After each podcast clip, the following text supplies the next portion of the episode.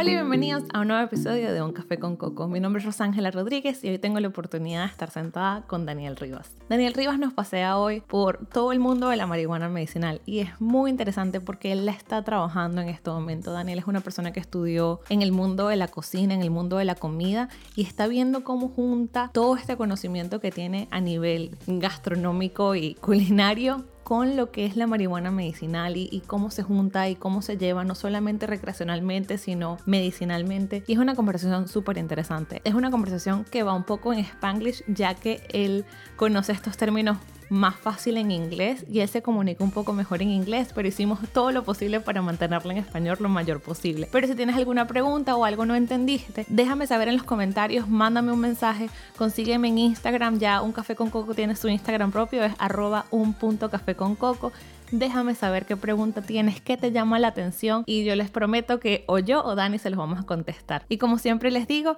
si me quieres dar un abracito a la distancia, también paso para recordarte, por favor, suscríbete al canal de YouTube y si me estás escuchando en Apple Podcast, Spotify, Google Podcast o en cualquier plataforma de podcast, cualquier follow, like, compartir que le des, es como que me abrazaras no te puedo explicar cuánto. Y con eso los dejo por ahora y los veo al final del episodio. Espero que disfruten esta conversación. Hola Dani, bienvenido a un café con coco. Me encanta tenerte aquí. Estamos. Es como súper extraño estar otra vez en Florida, ¿no? Sí, for one. como volver a encontrarnos for one. aquí. Yes, of all places. qué risa, qué risa. Bueno, esta conversación ya nosotros habíamos aclarado que iba a ser un poco en Spanglish. And it's fine. Sí, voy a tratar de, de, mantenerlo en español lo mayor posible, pero definitivamente voy a switchear muy, muy spanglish de mi parte, así que... He leído demasiadas cosas que hablan sobre que el cerebro de una persona bilingüe que puede como agarrar bits and pieces de cada idioma, en realidad es como que un super cerebro. Así que cada vez que hablo en spanglish me siento tranquila y feliz, así que no, por eso no hay problema. Te cuento que los momentos en los que mezclo español, italiano e inglés, que de repente me sale un meollo ahí extraño que no tengo ni idea, ni yo mismo, o sea, papiamento tiene sentido. Lo mío no, o sea que esos son los momentos en los que no me siento tan super cerebro, pero comparto el sentimiento. Me como que se me olvidó todo lo que sé. Qué risa. Te comunica y no importa, ahí sale la vaina de repente. Ay, conchale. Bueno, a mí me llamó full la atención poder invitarte a que vengas para acá porque, bueno, uno te conozco hace 10 años ya. Sí. Son ratitos. Son 10 años. 10 años. sorry. no, tranquilo. este, hace 10 años ya yo me mudé para este país, fue en el 2010 y tú fuiste de las primeras personas que yo conocí. Sí, de pana, sí. Junto con Anabela, que es la primera persona que sale en el podcast. Sí. Este, y en toda esa historia, bueno, hemos tenido loops donde no hemos sabido el uno del otro, pero tu trayectoria siempre me ha llamado full la atención. Desde donde yo te conocí cuando, o sea, hace 10 años, a donde estás el día de hoy y el día de hoy estás trabajando con algo muy cool, que es el tema donde quiero llegar, pero quiero que pasemos por aquí. este, que estás trabajando con todo lo que es um, medicinal marijuana, ¿no? Yes. Parte de la camisa que tienes puesta, ¿correcto? Yes. Funny, fun, funny, fun fact. This is actually a very happy mistake. I was looking for a black shirt. I put this thing on, and a very stereotypical man thing happened. I had no idea what I was wearing until I realized what I was wearing. Yo juraba que te lo había puesto a propósito. No, this is a very happy mistake. Let that be known. Ok, bueno, funcionó, funcionó. Pero sí. Eh... ¿Cómo llegamos hasta allá? Porque la última vez que yo hablé contigo, tú estabas haciendo fotografía, que creo que es parte del tatuaje que tienes, y estabas estudiando como journalism. Sí. Eh, there's, there's a lot to unpack there. eh, cuando... Eh, en aquel entonces estaba en FIU y no tenía ni la más remota idea de qué estaba haciendo con mi vida. Entonces pasé entre periodismo, nutrición, eh, enfermería, EMT, paramedic. Tenía una, una vague idea. Claro. Una very vague idea de lo que quería hacer. Sabía que quería hacer algo con salud, que quería ayudar a gente sabía que me gustaba la parte de cocina, pero tú y yo en un momento incluso hablamos eh, de que yo no estaba listo para hacer eso profesionalmente. Siempre lo consideré como algo, ¿sabes?, de hobby. Exacto. Em, claro, porque cuando nosotros estábamos, o sea, en ese momento yo estaba empezando a estudiar pastelería. Correcto. Que tú estabas en John, no, era el Cordon, Blue. Ok. Yo estudié pastelería en el Cordon Blue, para la gente que no lo sabe. eso fue como... Fun fact. Sí, súper fun fact. Este, eso fue todo un año, todo eso fue del 2010 al 2011, estuve estudiando yo. Y me acuerdo que sí, que habíamos hablado que, que no era algo que, que te gustaba full, que te entretenía, pero no era algo como, ah, bueno, me voy a meter de cabeza en esto. Exacto. Entonces tenía de alguna manera una idea que quería entrar a algún campo donde podría ayudar a gente. No tenía ni, de, de ahí nada. Me- Exacto, no sabemos cómo llegar hasta No, ahí. nada que ver, ni, ni, ni cuáles eran mis intereses verdaderamente. Ok. Estaba en un proceso de descubrimiento propio que yo tampoco, o sea, terminé gastando más plata de lo que necesitaba en FIU. Eh, entonces paso por cuatro majors distintos, I drop out, I go into restaurants. Ajá. Empiezo a trabajar en restaurantes y me tomó un año y medio darme cuenta que esa era la industria. donde Y tú entraste a trabajar en restaurantes así como, I, I don't know what I'm going to do with my life. Basically. I just, I just Basically, need a job and Yeah. I'll go into, what, line cook? I was server first, Ok. Eh, busser, bartender, eh, and then ultimately just front desk. Porque tú hiciste el curso de bartender que hice yo también. Sí. Es que nuestras vidas se han cruzado Yes, en el en proceso. bastantes vainas. Tú y yo tenemos bastantes intereses que, en común. Ah, pero es eso, o sea, tú, caes, tú caíste en el mundo de, de los restaurantes como... Caí en el mundo de los restaurantes porque me interesaba el trabajo de cocina y el trabajo con comida, pero Ok. no conocía absolutamente nada y decidí que antes de seguir estudiando X o Claro. Y, eh, quería experiencia práctica. Y Ok. ya eso fue. Me tomé el año, el año y medio siguiente después de que dropped out y no sabía Claro. qué estaba haciendo para trabajar y, you know, discover a little bit about myself in the process. Y resulté, resultó que terminé trabajando con un chef de la universidad de la que últimamente me gradué, que Ok. fue el CIA. Ok. Eh, él fue un poco mi mentor en ese proceso. Me, me- de alguna manera me habló de su experiencia Ok. en la universidad, de los programas que ofrecían, cómo llegó él a donde estaba, cuál, ha ah, cuál había sido toda su experiencia práctica y profesional. Y a través de él conseguí un referral, conseguí entrar a la universidad, conseguí un scholarship, o sea, ahí fue el O comienzo. sea, como que todo se dio, pues. Sí, Qué cool, porque además como que CIA, Culinary Institute of America, yes. es como que la tapa del frasco en escuelas de comida en los Estados Unidos. Sí. Fueron número uno por un tiempo, no sé dónde están ahorita, pero sí han sido en, en- algún momento. Ok. Eh, arguably, now too, I don't care what you ICE people say. Eh, we are we are a very premier eh, culinary institute. Y yo tuve instructores del CIA y ¿En eran serio? excelentes. Sí, yo tuve un profesor de una de las, ah, porque yo estudié pastelería, ¿verdad? Pero Ok. yo las primeras tres clases me tocó tomar savories. O sea, me Ok. tocó tomar eh, salsas, like salsas Sí, en, yo me acuerdo. ah, en bases. Sí, sí, sí, yo me Ah. acuerdo cuando estabas pasando por esa clase. really fun. Pero en realidad la- las agra- la- o sea, les tengo full cariño porque aprendí cosas que me han servido para el resto de mi vida. Sí. Pero ese instructor era del CIA. Qué No recuerdo el nombre en este momento, lo veo en la calle y lo voy a reconocer, pero no recuerdo el nombre en este momento. Y fue uno de los instructores más fuertes, más estrictos, pero el que yo más le agradezco Ujú. lo que me enseñó. Fuera de pastry, o Sí. sea, porque de pastry tengo profesores como que fueron increíbles, o sea, los chefs con los que trabajé, o sea, los con los que aprendí fueron increíbles, pero ese chef que era de, de, de savories era otro nivel, o sea, era otro nivel y era difícil porque él chocaba dentro del cordon bleu. Mm. Con, el estan- con los estándares, seguramente. Porque todo el mundo era como que mucho más laid back, mucho más tranquilo, mucho Ujú. más como que el cambio era así como que tienes que llegar 45 minutos antes de la clase empiece, entonces mis clases empezaban a las 6, a las 6 de la mañana y yo llegaba a las 5 y cuarto. Este, y tenía unos estándares muy así como que así se trabaja en una cocina, si estás trabajando en la vida real. Y eran unas cosas como que súper. Tú le decías a la gente, no, yo tengo clase mañana a las 5 de la mañana y me vean como que, ¿de qué estás hablando? Sorry, boo, class. Este, cosas así, pero él fue una de las personas que yo más aprendí y ahí fue cuando yo conocí CIA, yo no lo conocía. Vale. Parte también de ser como que recién llegada a este país y no tener conocimiento de más cosas. Pero de ahí en adelante siempre CIA quedó como algo Pero, una escuela que me llamó la atención por, por, por lo que era. pero entonces tuviste una experiencia, o sea, tú ya estabas en la escuela, estabas metida en eso, pero fue a través de un chef del CIA que lograste aprender un poco de los mismos Sí. valores y lograste aprender de lo que era la escuela, igual que conmigo. Yo trabajando con este hombre, Exactamente. yo veía el trabajo de este hombre y eso fue lo que me, lo que me inspiró a mí, lo que me motivó a mí a últimamente aplicar, irme por el programa que me fui Claro.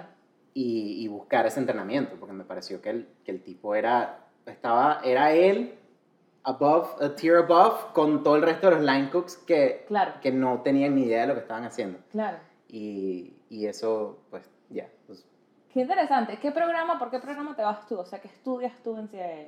Específicamente me fui por, me fui por la parte de Savory, por Ok. la parte de Culinary, eh, que son los primeros dos años, el, prim- el track inicial. Y con eso me fui después hacia la parte de investigación y desarrollo de alimentos. Eh, el título específicamente es en Culinary Science Ok. o Culinology. Y es de alguna manera el intermediario, el chef intermediario entre el equipo, esto, this is, I'm oversimplifying it as best I can, but it's basically, es el intermediario entre el equipo de marketing Ok. o las personas que están tratando de desarrollar productos, la idea, Ajá. la parte creativa, y el laboratorio, el equipo que está, los ingenieros, los food scientists, los- lo- la gente que están desarrollando el producto de verdad, concreto Ok. y tratando de, de- o sea, es la posición que se encarga de conversar entre estos dos o de, de traducir entre estos dos grupos. Ok. O sea, no sé si tú has tenido la, la oportunidad de trabajar o de hablar con alguien que es verdaderamente un científico. Eh, No, y pero me parece que son súper cool. Son súper cool, pero es denso. Claro. Las conversaciones pueden ser increíblemente densas porque tienes mucho, tienes que hablar de la química, tienes que hablar de la física de lo que estás cocinando, Ok. tienes que pensar a largo plazo si este, si este producto va a poder mantenerse, mantener su forma, mantener su, su, su calidad. Ok. Del momento que lo produces, el momento en que cae en la tienda, que la persona lo compra, que lo calienta, que lo... O sea, ¿Y cuánto tiempo va a estar dentro de la casa? ¿Cuánto tiempo se lo Correcto. consumir? y ¡Qué del lado cool! creativo, quieres que sea un producto que a la gente le guste, le llame la atención, atención. sepa rico. Claro. Entonces, el momento en que empezaron a entrar los chefs en medio de ese proceso, o sea, fue mayormente por, por demanda del consumidor. Ok. Muchas personas querían mejores productos, querían que fueran mejores ingredientes, querían Claro. que fueran, eh, qué sé yo, GMO free, gluten free. Que tú eh, entendieras, o sea, que tú como cliente, o sea, para, eh, de alguna manera es, es esa persona la que se encarga que cuando yo voy al supermercado y leo los ingredientes, entiendo lo que está ocurriendo lo que voy a meterme en el cuerpo. En parte, sí. En parte, Ok. es- en parte, eso se encarga mayormente la parte de... No, los de marketing también tienen mucho que ver con la parte de labeling. It's very, all very convoluted. Sí, es como decir, es, es, es- es eso, es el intermediario entre el carajo que te lo va a producir Ok. en una planta y la persona que quiere, tiene una idea. Ok. Que dicen, yo quiero un brownie, ok, y este tú brownie... dices cómo lo hago. Exactamente. Y, y yo sería el que desarrolla la receta, hace la prueba, Ok. trabaja con estos ingenieros o con estos food scientists para desarrollar lo que estamos buscando, pero todavía bajo parámetros realistas. Es que es súper interesante porque toda la parte de cada reacción química que tiene la comida, hay gente Yes. que no lo piensa. Yes. Es- o sea, yo una vez escuchaba una entrevista a una muchacha que ganó estrella Michelin, una cosa así, una venezolana que Ujú. hace repostería en España. Se me acaba de ir el nombre, después lo pongo, no sé, en los comentarios Ok. o algo. Escuché la entrevista de ella de Erika de la Vega. Ok. Y ella hablaba, le preguntaban como que la parte, por lo menos que sí, todo el tema del azúcar. Ujú. Que efectivamente como que tenemos full razones por las que el azúcar no es bueno para el cuerpo y toda esta historia y tal y pascual, pero por el otro lado, el azúcar tiene un componente químico dentro de las recetas. O sea, hay una reacción química que ocurre y uno no lo piensa. O sea, el gluten Ujú. tiene una reacción química dentro de la comida. Entonces, cuando tú haces substitutes, o sea, cuando la cambias por en vez de usar harina de trigo, usar harina de almendra, necesitas otras cosas en el proceso para que para conseguir el mismo resultado. Correcto. Y uno no lo piensa porque no te lo enseñan. O sea, No. o, o no te hacen pensar en eso. O sea, en el colegio jamás, o sea, uno le enseñaron física y química y metales y tal, pero nunca le enseñaron que la harina con agua hacía qué. ¿Y por qué necesitabas baking soda? Exactamente. Eso era, y ese era siempre mi mayor problema con las clases de ciencia en FIU, por ejemplo. Ok. O las clases de ciencia, todos los conceptos abstractos no me, no me entraban en la cabeza. No Ok. había manera de que tú me pusieras una ecuación o un concepto de física, de química, no había manera que me pusieras eso enfrente y que yo lo entendiera. Y el momento que lo empecé a ver en la comida, Ok.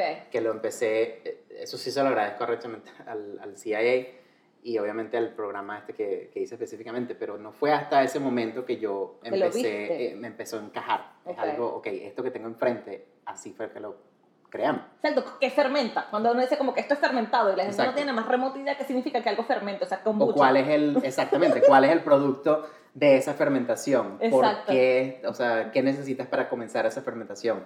En cuanto al azúcar, ¿qué pasa cuando la quemas? Ajá. ¿Por qué, ¿Cómo haces caramelo? ¿Por qué es ese proceso de crear caramelo? O sea, ¿cuál es la importancia de la temperatura a la que tienes que llegar? ¿Qué pasa cuando no tienes suficiente agua en un sistema? ¿Qué pasa cuando tienes, empiezas a pensarlo más en, en eh, como en un ambiente de laboratorio. Correcto. Empiezas a ver las cosas desde ese punto de vista. Es que el mundo de la comida es espectacular. El mundo de la comida es espectacular.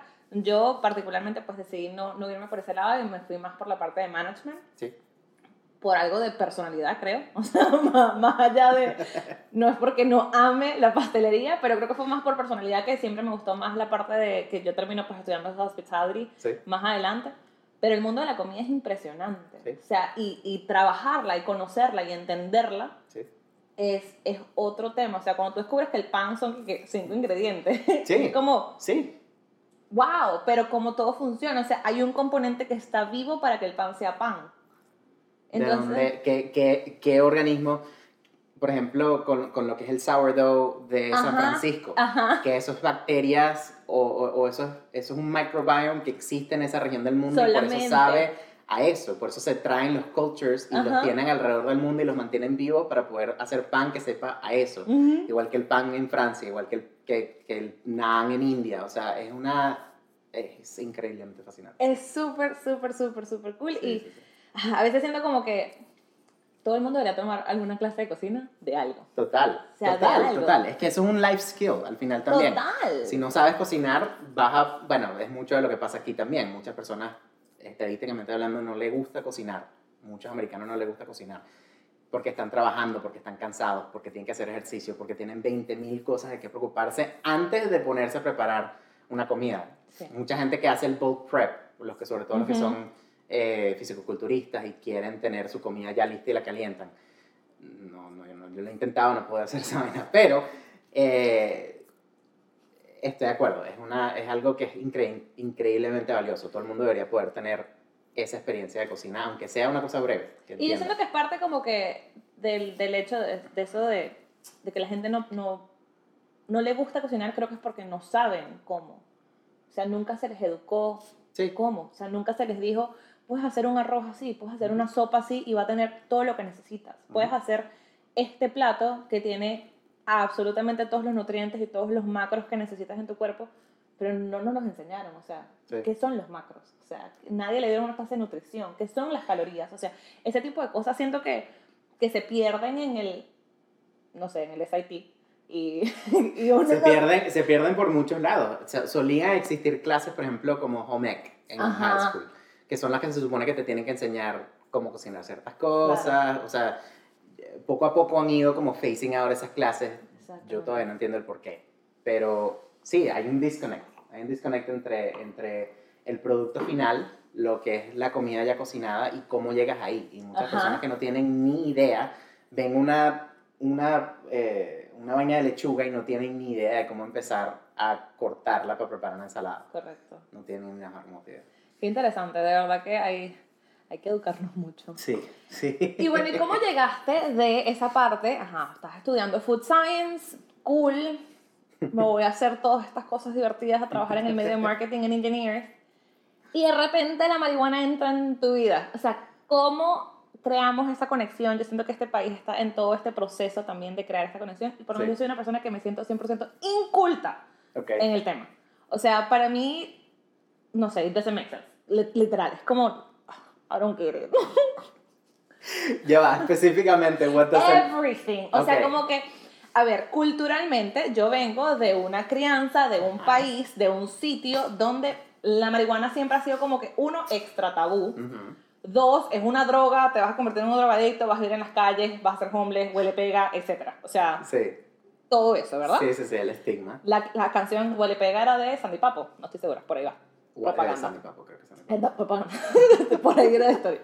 Este, ese concepto. Me mudo a los Estados Unidos y empiezo a escuchar que, que sí, que si fumas marihuana, que si no fumas marihuana, que la gente que tú menos conoces fuma marihuana. Sí. Además que entonces está todo este tema de que era súper, súper tabú, incluso cuando yo me mudé para acá, que si estaba legal, que si no estaba legal, que si le iban a convertir legal, le iban a hacer legal en Colorado. Yo no me acuerdo si lo habían hecho o no lo habían hecho en ese momento, entonces, pero se lo fumaban no, en el no. colegio. Ujú. 420 es el día de la marihuana. Why? I'm not sure. Pero entonces ese día como que habían full policías en el colegio. Entonces, para mí siempre ha sido un tema al que nunca he sabido cómo entrarle, no Ok. lo conozco, Ok. no me siento cómoda con que mi cuerpo no sepa lo que está haciendo porque me da pánico la vaina. Vale. Este, pero siento que por el otro lado he leído tantas cosas positivas. Sí. He leído full cosas positivas a nivel de salud, he leído full cosas positivas, eh, gente que sufre migraña, de artritis, de esclerosis múltiple, eh, glaucoma creo que es la más común. Sí. Este, hay full, full, full información.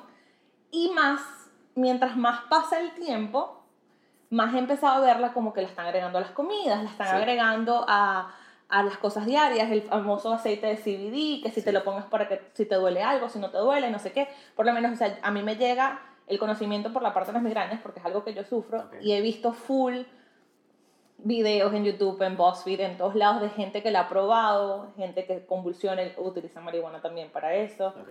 THC o CBD o lo que Sí. sea, creo que son los dos que per- pertenecen. CBD mayormente. CBD mayormente. Pero sí. Entonces, y en Boston, que es donde yo vivo, han ido, empezado, o sea, ya es legal, ya existen lugares donde las puedes ir a comprar, Yep. tanto recreacional como medicinal, Yep. pero sigue siendo un tema como que no sé, no sé nada. Tienes ese. Ok, vale, vale, sea, vale, vale. que vale. sé, pero a la misma vez no sé. Y parte de la razón por la que yo te tengo, o sea, es una recomendación que una persona me dice como que, ah, sabes, conocer un poco más de medicinal marihuana porque Ok. es como, es algo súper extraño al que yo le tengo, yo le tengo miedo, o sea, Sí, sí, sí. Pero le tienes un mínimo de curiosidad, al menos. 100% de no, querer aprender mínimo del no. tema. Le tengo mucha curiosidad. Pero ¿Qué? le tengo mucho miedo. Está bien. y es entendible que le tengas mucho respeto. Al final es una sustancia más. ok.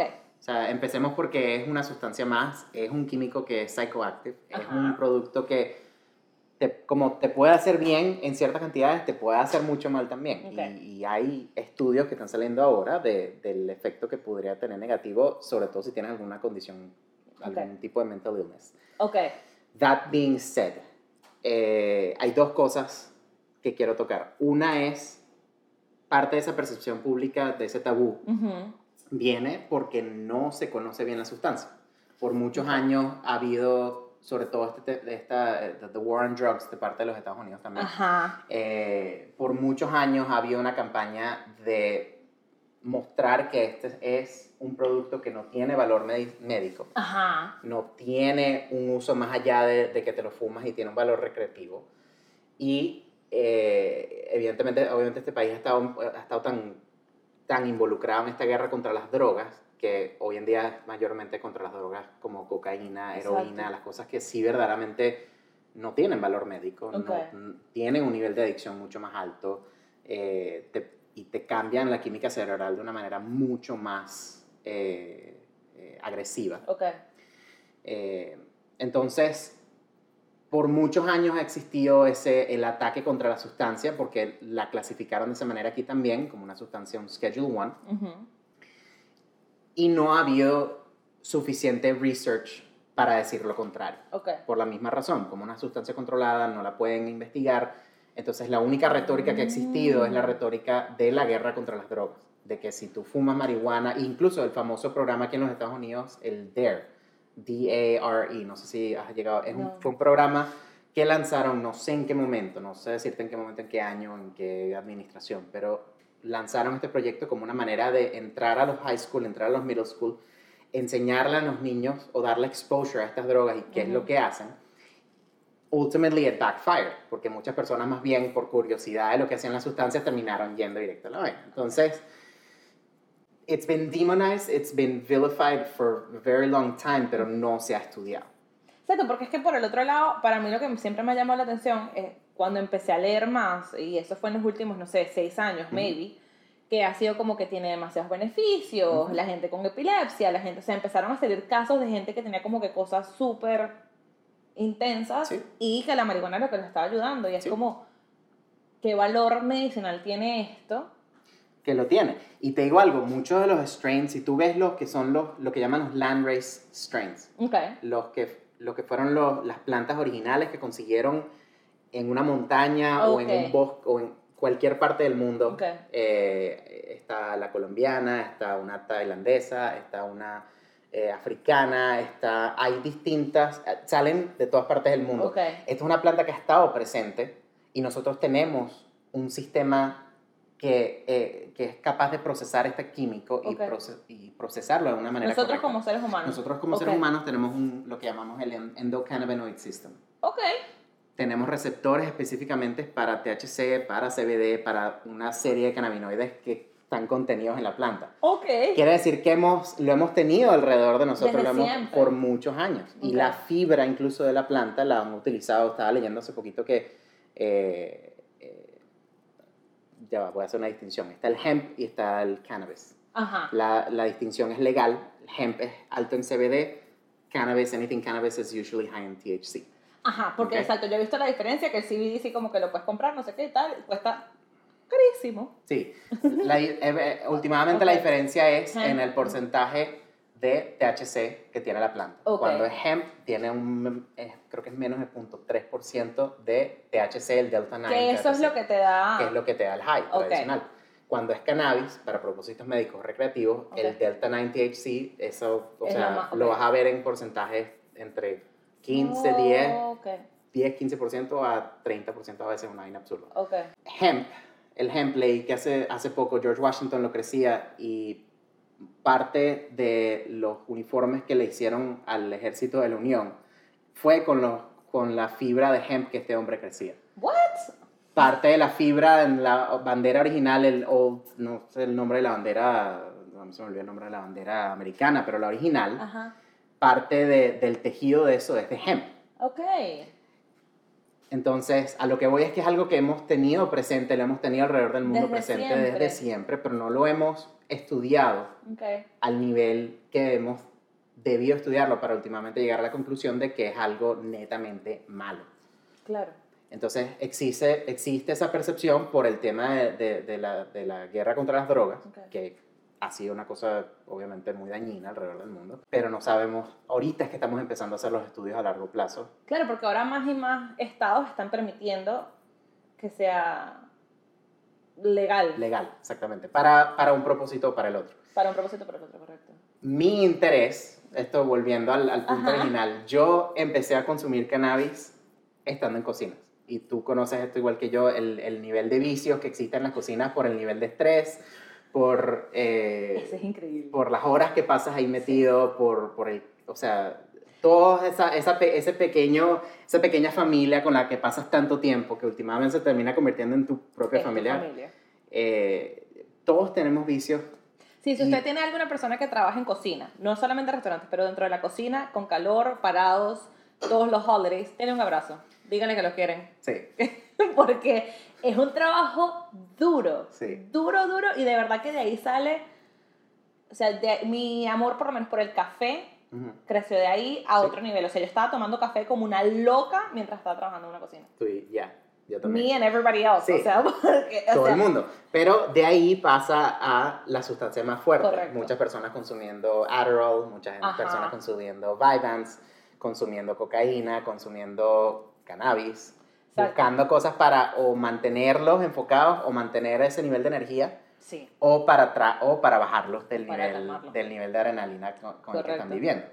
Entonces, muy estere- very stereotypically, esa fue mi experiencia también Ok. trabajando en cocinas, de repente I was exposed to it también, empecé a Claro. consumirlo, me di cuenta que no era lo que yo pensaba que era, Ok. que era muy en línea con lo que tú estabas describiendo también. Es, eh, la marihuana es para los dañados, es una cosa que no sirve para nada, no fumes eso porque es una droga, vas a vivir toda tu vida en una caja al lado de la autopista, vas a ser un miserable el resto de tu vida. Cierto, porque además aquí está el concepto, ¿cómo que se llama? Gate- gateway drug. Gateway drug, Que es como que la droga con la que vas a abrir la puerta a todo lo demás y vas a terminar metiéndote eh, metanfetamina. O sea, no, que ni siquiera sé cómo se consume. No, no, no, no tengo idea en cómo entra al cuerpo. I don't actually know either, no tengo ningún interés en, Tampoco. en, en averiguarlo Pero tampoco. siempre ha sido así como que si empiezas a usar marihuana, todo lo demás viene. O sea, es como que tú abrieras el, la- el corcho de limonada y sale todo lo demás. O sea, es una cosa como esta paranoia. Y por lo menos en mi caso siempre ha sido como que yo le tengo, o sea, yo bebo alcohol hasta un punto cuando siento que ya puedo empezar a dejar de ser yo porque yo tengo Mm. demasiada necesidad de control, de sentir todo mi cuerpo. Entonces a mí me da pánico que la marihuana pueda, o cualquier droga pueda frenar eso y que yo pierda la sensación de algo. Es una cosa, Ok. o sea, no te puedo explicar el estrés que me da. Pero tú eso lo aprendiste con el alcohol también bebiendo. Correcto. Tú no llegaste a esa conclusión porque alguien te la dijo tampoco. Exacto, a mí nadie me dijo, vas a dejar de sentir. No. Vale, igual conmigo. Yo también, me Ok. eché, yo también me he echado mis peas y he, he vivido unos momentos bastante miserables gracias al alcohol.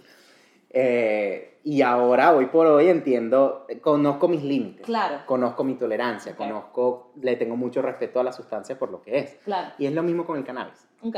Eh, hay maneras de trabajar con dosis pequeñas, si, eres súper sensible, si no le tienes casi sensibilidad, puedes trabajar con dosis más grandes, pero últimamente hay manera de trabajar con una dosis que te cuadre a ti Claro. para conseguir un efecto deseado. Pero Ahí. como todo, o sea, Como tú todo, en tomas un. Advil o te tomas siete Advils Ey. y te va a dar, o sea, Vale. la sensación es distinta. Exactamente. Pero hasta el mismo Advil, ¿cuánto, ¿cuánta investigación y desarrollo tuvo que Correcto. haber antes de que llegaran a esa pastillita? Claro. Entonces, ese ha sido el gran problema con el cannabis, Ok. que no, se no, le han no han permitido que se estudie Correctamente. correctamente por una serie de, de cosas. Ok. Sea la guerra contra las drogas, por algún lado leí que tenía que ver con la industria del papel, porque el hemp lo pueden utilizar para hacer papel también.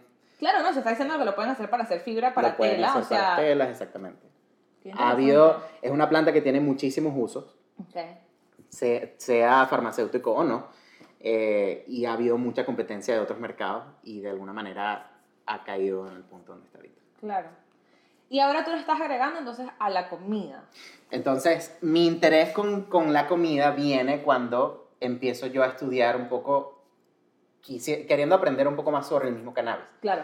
Porque hasta ese punto era, ay sí, el, el, el pana que me lava los platos, él es el que me lo vende, yo no sé qué me está vendiendo, pero yo sé que eso es ganja. No sé ni cómo viene, solamente me viene una es la moñita, yo sé que esa es la flor, yo sé que él me está vendiendo en una bolsita, tal cantidad, dice que es algo que viene de Colorado, yo le estoy confiando que Yo le vaina. creo. ok. Entonces, en mi propia curiosidad, empiezo a leer un poco más, investigar Ok. un poco más. Eh, ya venía, ya en ese proceso, entonces venía con la, con la curiosidad de qué pasa cuando le pones esto a la comida. Ok. Y eso ha evolucionado entonces a que he descubierto que comiendo es, comiéndotelo es la manera más fuerte, es la manera que el cuerpo, el cuerpo la procesa de la manera más fuerte. Cuando pasa por tu hígado, se convierte, pasa de ser el Delta 9 THC a, a, a otra, se me olvida el nombre de químico, pero pasa a ser una versión de THC que es cuatro o cinco veces más fuerte, que lo sientes cuatro o cinco veces más fuerte que cuando te lo fumas. However, no estás fumándolo. No Ok. le estás poniendo ese strain a tus pulmones, no, Ok. le estás poniendo quizás el strain a tu, a tu hígado, Ok. como con todo, pero es un poco más safe. Ok. Entonces, evolucionó, evolucionó a eso, a que pudiera, qui- quisiera poder desarrollar productos o ser parte de esta generación que está investigando para crear productos que después podríamos ofrecer. eh, ¿sabes? El- cómete algo rico que te dé tu dosis también, básicamente. Para las personas que lo consumen como medicina. Claro. Pero, ajá, mi, mi preocupación, o de alguna manera, como algo que siempre me ha llamado la atención, es como, ajá, tiene full, full, full cosas buenas medicinalmente, Sí. pero yo no me tomo un Advil recreacionalmente, pues, ¿sabes? Vale, perfecto. Y, ha- te- y, te- y- y hay muchas personas que jamás han consumido cannabis que lo están usando ahora para propósitos médicos, pero no para propósitos recreativos. Entonces yo siento que ahí es donde la distinción es- puede ser lo más difícil que logremos, Claro. como, como sociedad, como país, como mundo entero, o sea, Es la justificación de que, sea, que pueda ser Exacto. recreativo o Exacto. médico también. Es como el alcohol. Supo- O sea, sí, es, Sí, es verlo, es verlo como el alcohol en, en, en cuanto a la parte recreativa, es una sustancia más que, que si tú no la, no la necesitas Ah. para un propósito médico, te la puedes, lo puedes consumir correcto, para obtener un high y divertirte un rato. claro. Pero del otro lado, si tienes un dolor de cabeza o tienes una migraña, by the way, migrañas es una de las eh, condiciones que califican aquí en la Florida Sí, sí, sí. para sí. eso. Eh, Me ha dado pánico, pero lo sé. Fun fact, cuando estabas en, en este momento no lo sé, pero esto lo descubrí el año pasado. ok, Eh, cuando estás en el proceso de hacerte ciudadano, ok, como la marihuana está, es ilegal eh, a nivel federal, ya. aunque te dieran una tarjeta a nivel estatal, eso podía dañar tu ciudadanía, o sea, tu aplicación a la ciudadanía. Sí, si tienes eso, si estás en el proceso A, sí, muy pro- Eso muy me llamó. No, no, salió un reportaje el año Ah, ¿en pasado en el momento que nosotros estábamos metiendo los papeles de la Ah, ciudadanía. ok. Y yo, menos mal que no lo No, hice. te fuiste por eso. ok. este, Yeah. Y entonces por ahí ha seguido siendo como que, incluso los momentos que hacía como, bueno, ¿será que me llegan estas noticias? Como que mejor, me- menos mal que me quedé tranquilita, todo bien, tipo tranquilo, le sigo teniendo mucho miedo, mucho respeto, mucha curiosidad.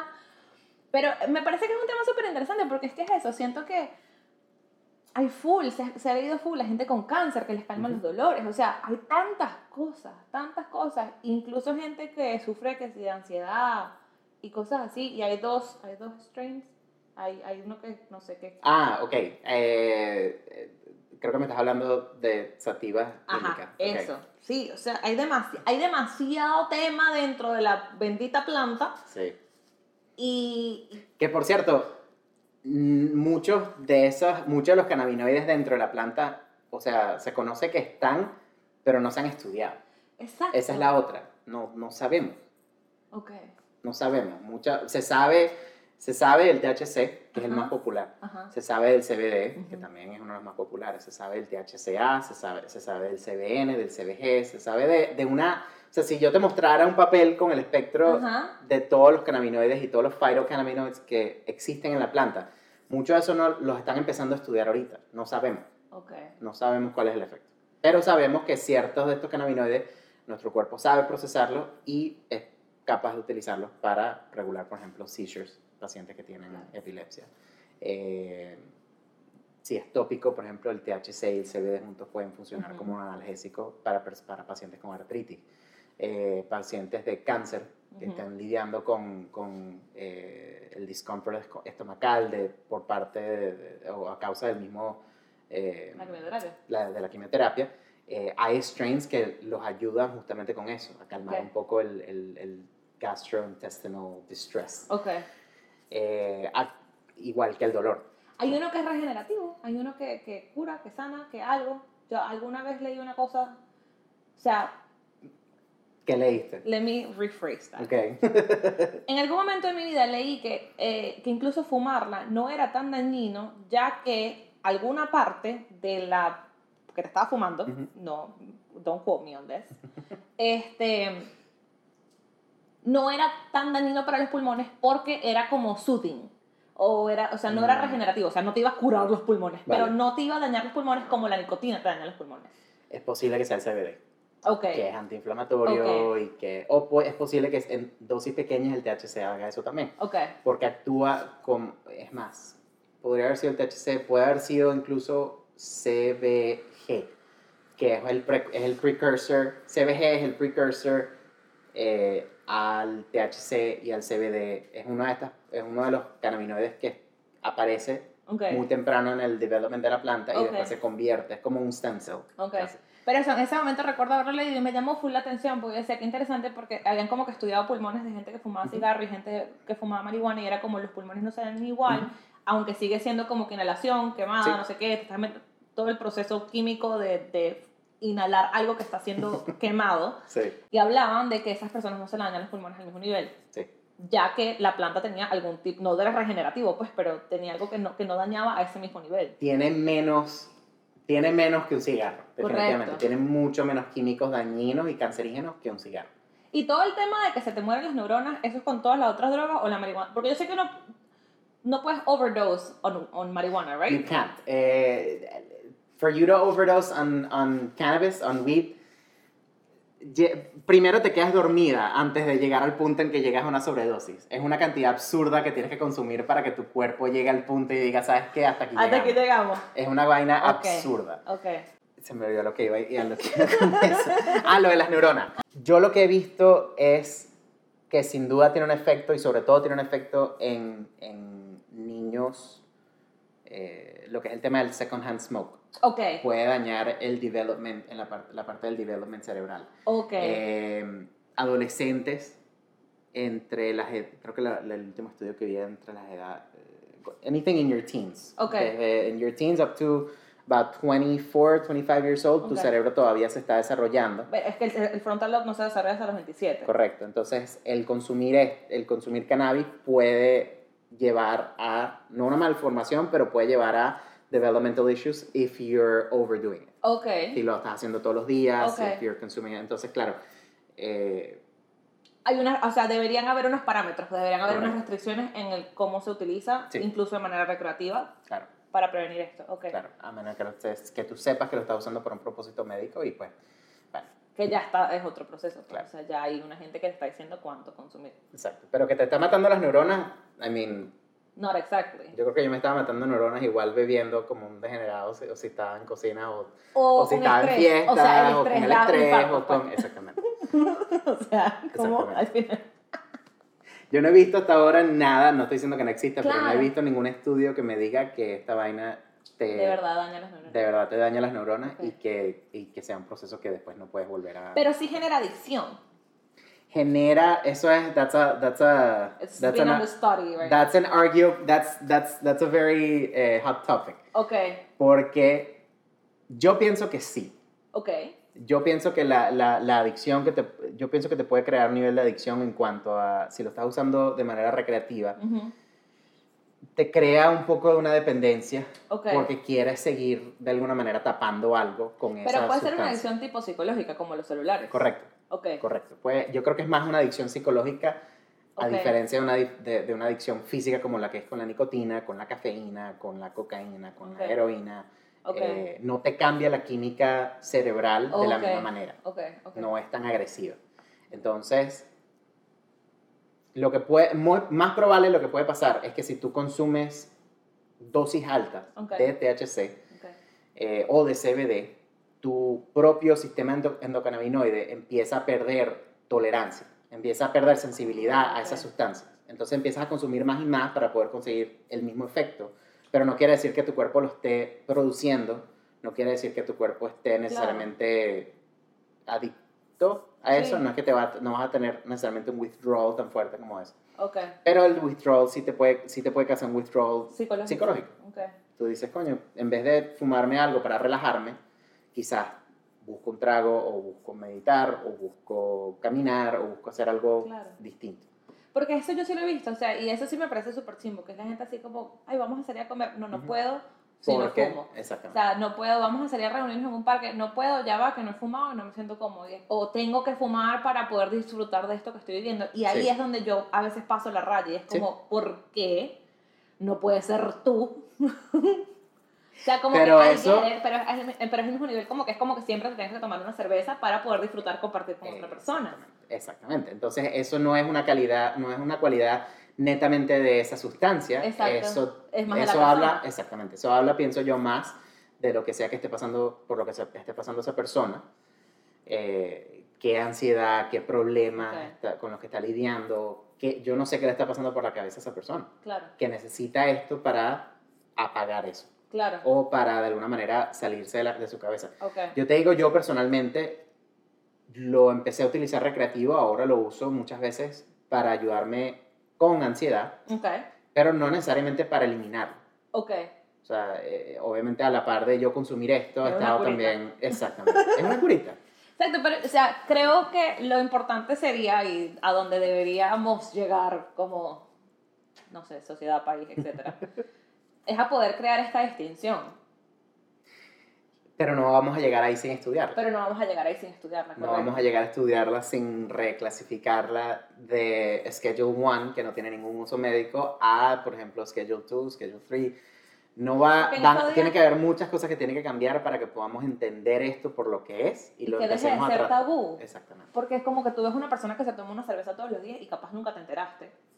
Y nadie dijo nada. Ah, no, ¿Te parece normal? existe, existe el, el, el functional alcoholic Ajá, term. That's exactamente. the thing. So, Sobre eh, todo en la, en la industria de nosotros. Exactamente. Y it's the same thing with cannabis. Exactamente. Y no es hasta que le quitemos el tabú que se pueda estudiar, que se pueda. y que no los veas. Que no los veas y no, los, no les hagas como que target, no les hagas como, Sí. como el, el judging. Sí, sí, sí. Y a las personas específicamente también, Ujú. que tú veas a alguien que consume cannabis Ujú. y que, que yo mismo, yo al principio yo era responsable también de, de ver a alguien que fumaba cannabis y decía, coño, este carajo medio dañado.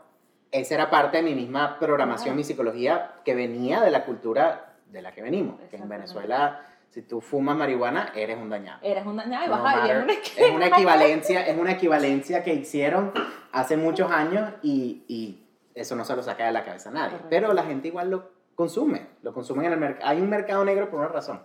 La gente lo consume Y que además anyway. cuando tú empiezas a investigar a la generación de tus padres, Ujú. que son la misma de mis padres, Ujú.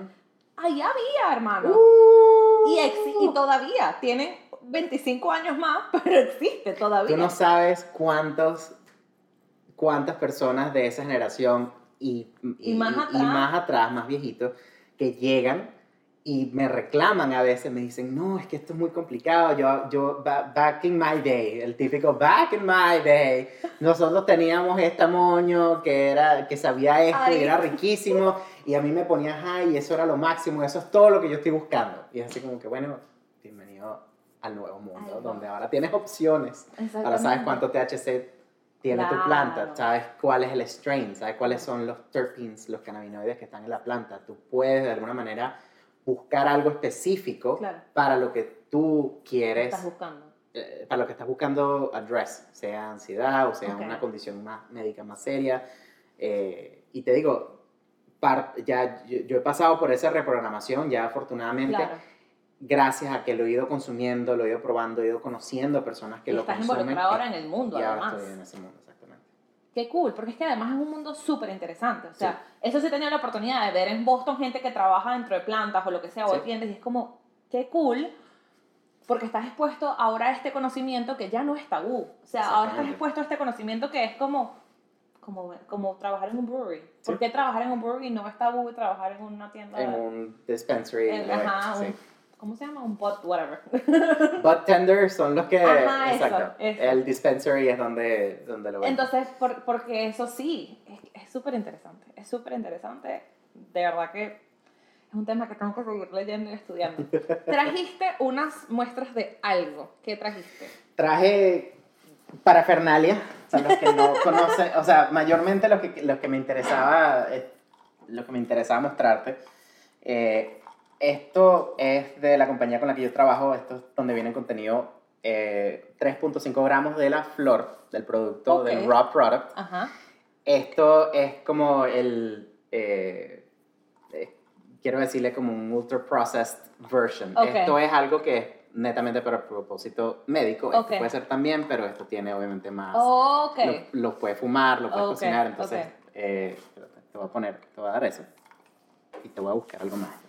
Ay, esto dice aquí THC, tanto por ciento, CBD, tanto por ciento, CBN, tanto por ciento. Ingredients, cannabis oil, native terpenes and natural lotion base. Ah, Esto es una crema. Sí. Uh, Esta la vendemos como es tópica. Tu cuerpo no procesa el THC como una sustancia psychoactive, más bien actúa como un analgésico. Tiene el CBD, que es antiinflamatorio. Entonces, para pacientes con artritis, por ejemplo, es perfecto. Yo cuando estaba en el restaurante, esa vaina era lo que me salvaba los pies y la espalda. Claro, es que eso lo, yo he leído muchísimo, como que cualquier dolor de espalda, cualquier dolor de cadera, no sé qué, tal, tal, tal, es buenísimo que te eches, ok, Exactamente. ¿Quieres que la abra? sí, Ok. ¿Te atreves a, a verla? sí, ¿A no, olerla? no me la voy a comer, pero... No. Y si te la comieras, te cuento que no te haría, no te haría nada. Ah, exacto, eso también lo tengo entendido, como que... Tienes que, tienes que activarlo porque es un, el THC es un componente, es un ácido que Ajá. necesitas aplicarle calor Ok, para que se convierta en el Delta 9 THC, que es o sea, lo si que tú te te comes da- la planta no te hace nada, pues. No debería darte un efecto como, Ok, como tradicionalmente. Por eso que lo fumas, le estás aplicando calor ahí. tienes que machucarla y fumarla. Sí. Entonces, lo- si la vas a fumar, lo más fácil es que lo metes en una cosa como esta, en un grinder, lo mueles. Ay, huele. la muestra. Sí, huele porque es una resina. Lo que, lo que es la, la vaina. Esto Ok, es un moño ok, de, de cannabis, para darte una idea. ok, Este, entonces, básicamente, tú agarras un moñito de estos, lo metes aquí, lo, you break it apart, porque quieres sacar la, los stems. ok, No quieres tener eso ahí porque eso cuando lo fumas no sabe muy rico. ok, Eh, bueno, aquí para propósitos del demo, ajá, toca, tócame aquí, Mónica. ves que te queda como ese polvito. Ujú. Esos son, esos son los cristales de resina, lo que llaman los trichomes, que contienen el THC y el CBD. A mí este olor me gusta. Es rico. Tiene mucho, muchos de los componentes aromáticos dentro de la planta son componentes que lo consigues en plantas y flores y otras vainas normalmente. Yo uso cosas de aromaterapia, esas cosas. A mí el olor a mata me gusta. Esos essential oils también están contenidos aquí. Claro. Entonces a eso, Le pongo, ajá. ujú, empújalo para abajo, Ay, Cristo. Ok. empújalo para abajo y le das vuelta. ¿Y se rompe? O sea, No. eso es lo que... No, dale. Dale, se va, tú le vas dando y él lo va moliendo. Eso lo estoy sintiendo. Y eso tiene huequitos ahí arriba, entonces, Ya, logro. ábrelo. Ah, mira, se machucó. Ves Ok. que va machucando. Esto tiene otra recámara aquí abajo que es donde lo, lo recolecta. Entonces normalmente pues y te queda. Ah, y eso es lo que la gente se fuma. Y esto es lo que la gente se fuma. O cocinan o whatever. Ahora, esto es el raw product. Ok. Lo que llaman el, el biomass de la planta. Entonces con esto tú puedes hacer lo que tú quieras. Ahora te queda el Me olor. encanta que todo me huele. ¿A qué te huele, por cierto? Me huele a, a mata, o sea, me huele a verde. Ok. ¿Sabes que a mí los olores me huelen a colores. Sorry. Eso Te me- huele a, pi- a, a- Huele como a pino, sí. Ajá. Huele, o sea, es que huele, no sé, cuando pican la grama en mi casa, cuando pican, mira, Sí, sí, cuando sí. podan la grama. en No, mi no, no, está- estás... Porque es que, Esto es, mira, exacto, huele, huele, huele a mata, huele a Ujú. flor. Ujú. Esto es en efecto la flor de, de la planta. es la flor de Sí, la planta. ¿Cómo la se- flor. la planta es como la de la aloe, ¿no? Es como, como así como... No, no, no, no, no, la aloe es, sí es, parece más como un cactus. Es una cosa, son unas- Ok. unas- unos tallos como súper gruesos, con las pullitas y tal. Ajá. Esto es, tiene las, las hojas, Ajá. pero crece como un bush. Es que la imagen es muy parecida, la imagen siempre la hacen como que la de las tres, así... Porque así es que lo crece. Cuando estás hablando de una operación Oh. cuando lo ves en una operación industrial, quieren que crezca hacia arriba porque tienes más oportunidad de crecer. ¿Sabes? La Pero flor esto y es tiene la más. flor. Sí, ok, sí, sí. ok, qué cool. Y cuando lo ves, parece un- un- una, una mata altísima con los moñitos pegados, pero las florecitas que parecen Jamás abanico. he visto una en mi vida, pero tengo un amigo, el, el episodio, si no me equivoco, es el 21, con David Ok. Villegas. Ok. Este, él trabajó en una planta y él me decía algo, pero si me sabes, en Venezuela uno venía con este tabú y de repente llegué y es un campo de marihuana. Sí, sí, sí, sí, sí, sí. Es, una, es un, un warehouse y tienes metros y rows y rows. Y, Como uno tienes- cree, como que quisieras uvas de vino, pues. Tal cual. A eso iba, by the way. Con, es como cuando catas un vino. que Yo sé que tú has hecho eso. Sí. Cuando hueles el vino, lo catas, estás Ujú. tratando de percibir los componentes Es- aromáticos. Es el mismo principio. me. Sí. El mismo principio, exactamente el mismo principio. Eh, tiene todos esos químicos que después, cuando los fumas específicamente, te dan un efecto en tu cuerpo también. Ok. Ese olor de, ese, ese, el que te da el olor de pino, por ejemplo, que es alpha pinene, eh, tiene un efecto en tu cuerpo también. Eh, los mangos tienen uno que se llama eh, Ok. que es, no sé si has escuchado alguna vez el rumor de que si te comes, o no el rumor, si has escuchado que si te comes un mango bien eh, ripe, como Ujú. media hora después Ujú. de haber fumado, te, te pone super high. No. Es porque ese químico myrcene Ajá. no es media hora, mentira, una hora. Pero ese químico myrcene lo contiene la planta también y, y lo procesa tu sistema endocannabinoide también. Ok. Entonces no es, no es solamente, esto es una de las vainas que están ahora estudiando, que están Ok. descubriendo, no es solamente el THC, los cannabinoides netamente, Sino sino, también los lo componentes demás. aromáticos que vienen incluidos. Que le dan un Ok. perfil y un efecto específico a ese strain. Y es la Mm. razón por la que hay tantas variedades de strain Ok. genéticos en el mercado, es porque han ido, han ido modificando la genética Ujú. o crossbreeding para... Porque yo sé que hay unas que son como que las naturales, las híbridas y las, no sé, y las sintéticas y las Sí, no sé qué qué. solo, si, cual- si quieres hablar de eso, That's another episode. No, no, no, no. We can talk about it. Pero la, the simple, the simple view of it is that everything is hybridized. Todo, Oh, todo hoy en día es un híbrido. Porque todos las han estudiado. Todos Todas las han ok. cruzado, las han Ok. cruzado con cuanta vaina, a menos de que te consigas un landrace strain, como les digo, como por ejemplo nosotros vendemos uno que se llama Durban Poison, las semillas vienen de África. ok. Eh, Eso me está, parece súper interesante, que Sí. es la misma planta, ha crecido en, alrededor del mundo. sí, que hay distintos, hay distin, hay strains que Ajá. crecen en distintos puntos del mundo, Pero la planta está presente pero la planta está presente. everywhere. Sí. Qué cool. Afghani es uno de los landrace strains que se consigue también en el mercado y Ok. viene de esa región del Medio Oriente. Qué cool. Eh, hay uno que es colombiano, hay uno que es tailandés, hay uno que es mexicano. Han ido descubriendo estos landrace strains y cruzándolos de manera que obtienes los efectos que quieren y obtienen el volumen que quieren. De la misma manera que Ah. cualquier, pro- cualquier operación agrícola, Claro, you want the most yield. of course. So that's they crossbreed it and they do the, the work with Claro. that to get that. Pero at this point, everything is hybridized unless you're talking about those. Como que bueno, Eso es ok, strain. ok. Todos los han cruzado, nada, la- la- si quieres definir si es sativa o índica, Ajá. como tradicionalmente lo han sido, tienes Ajá. que ver el perfil de terpenes y un poco los cannabinoides que tienen. Tienen ciertas, yeah, I know. Qué interesante, es que es todo Yeah. un mundo. yeah. Es todo un mundo. Te quiero mostrar esto, Ajá. que es la versión, es la otra versión como ultra procesada Ajá. de lo que pasa con la planta después de que extraen. Porque yo he visto a la gente con, con migrañas, no sé qué, aceiticos así. Y la muchacha, la, hubo el caso famoso de Charlotte, la que convulsionaba. Oh, yes, Charlotte's Web. Ajá, que Sí. era un aceite, o sea, era un aceitico así. Eso es una planta, by the way. Charlotte's Web Ajá. fue un, eh, es un Es una- hybrid strain. Que se le hicieron para, para el caso de ella, pues, o sea, una cosa Sí, así. es alto en CBD. Eh, no me sé el perfil de terpenes, no sé cuánto THC tiene, creo que es muy bajito. Que incluso se la consigues aquí en este mercado, en algunos dispensaries. Eh, y si te vas a los mercados recreativos, más todavía consigues esos strains. Ok. Pero sí, eh, eso, eso es uno de esos casos donde descubrieron que el alto CBD Ajá. específicamente te está ayudando. a esta Claro, porque el caso no era que la niña estuviera high, sino que le dejara de convulsionar. O sea, recuerdo que eso fue uno de los primeros artículos que leí que más me llamó la atención. Después se los pongo en la descripción del episodio para que lo Hay tengan. uno, hay uno también de un señor que sufre de Parkinson. Que no podía que escribir. no puede escribir, que el tipo fuma por primera vez, no sé qué fumó, pero fumó cannabis y lo ayudó de alguna manera a relajarse, a poder agarrar las cosas, a pararse, a, a que no fuera tan, tan agresiva la, la, la tembladera. Qué cool. Super cool. Pero entonces esto es, uno, esto es una versión de un concentrado, de un, de un extracto de la planta de cannabis. Esta cosita De una gota. es mm, menos.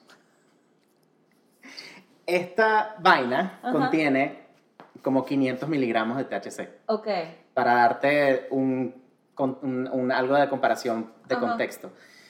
Si tú compraras, por ejemplo, una gomita en Ajá. este mercado, Ajá. un herbo, esa gomita va a tener est- el estándar, la dosis estándar son 10 miligramos. Ok. Hay personas que responden a 10 miligramos, hay personas que se tienen que comer 30, 40 porque Ok. no responden a, a baja dosis. Esta vaina contiene 500 miligramos O sea, en esta cosita chiquitita. Es súper concentrado. You're not gonna die, but you are gonna have, you could have a bad trip. Okay. If you're, if you don't have the tolerance for it. que Me fue una de las cosas que me pasó a mí. Yo la primera vez probé este producto en su raw form. Ok. Tomé una gotica, by the way, el, el- una gotica del tamaño de un grano de arroz Ajá. es aproximadamente 50 miligramos. Ok. Yo me lancé a probarla, se la puse en una galleta, me lo comí, traté de documentar el efecto. Me duermo y a las dos horas me despierto. Fue como un night, night terror que tuve. Me Ah. desperté de un de un de un eh, de una pesadilla que tuve y no podía dormir y estaba sudando, o sea, Ay, no me muero. es súper súper. Yo le tengo mucho respeto a esa vaina, Claro. como toda sustancia, pero sí. Es que es como que te digo, como que tú te metes 5 acetaminofén y te va de un beriberi, pues. Exacto. Pero hay gente que, se que eso mismo se lo comen en la mañana. Yo, conozco, yo tengo amigos que Claro. se comen esa misma cantidad en la mañana, y otherwise no funciona. Ok. Beriberi dice de que no te sientes bien. Alguna definición de enfermedad. Algún malestar De un general. patatú. Dícese de lo mismo. Qué interesante. De verdad que interesante porque es todo un mundo y es un mundo del que yo sabía que yo tenía muchísimas ganas de aprender y siento que hay mucha gente que le tiene miedo. O sea, entendible, por cierto. Es totalmente 100%, entendible. Pero y- creo que hay una, hay esta, eh, esta sensación de no quiero aprender o no me interesa aprender, pero Ujú. es basado en miedo, o sea, es basado en la incertidumbre, es basado en el desconocimiento Ujú. y no es basado en, bueno, lo probé y no me gustó, gracias. O sea, por lo menos yo no puedo tomar acetaminofén. Y lo descubrí después que me tomé varias acetaminofenes en mi vida y me morí al des- después. Y o sea, descubriste que no podías porque te iba a matar esa. Correcto. Claro. Entonces, creo que también es parte de, de, de eso y es lo que estábamos hablando. O sea, es tanta la falta de que es ahorita que se está estudiando, Sí.